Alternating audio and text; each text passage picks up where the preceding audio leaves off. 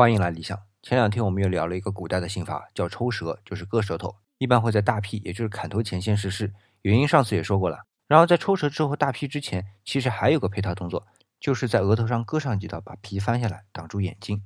作用我想和今天看到的 SS 在砍头前先用个袋子套住头的效果是一样的。但显然啊，我们中国以前的做法就更残忍，也更抠门。话说回来啊，今天我们看到古装电视剧似乎也都没有这样的抽舌啊、割额头啊这样的细节描写，可能是导演不知道，但也可能是考虑到太过血腥，有意规避。我今天要聊这个话题啊，目的是我们今天看到的历史细节是已经改造过的。之所以要改造，有很多原因，但是其中一个很重要的原因就是为了进化。毕竟在史籍中，特别是官修史籍中，还是要有些体面的。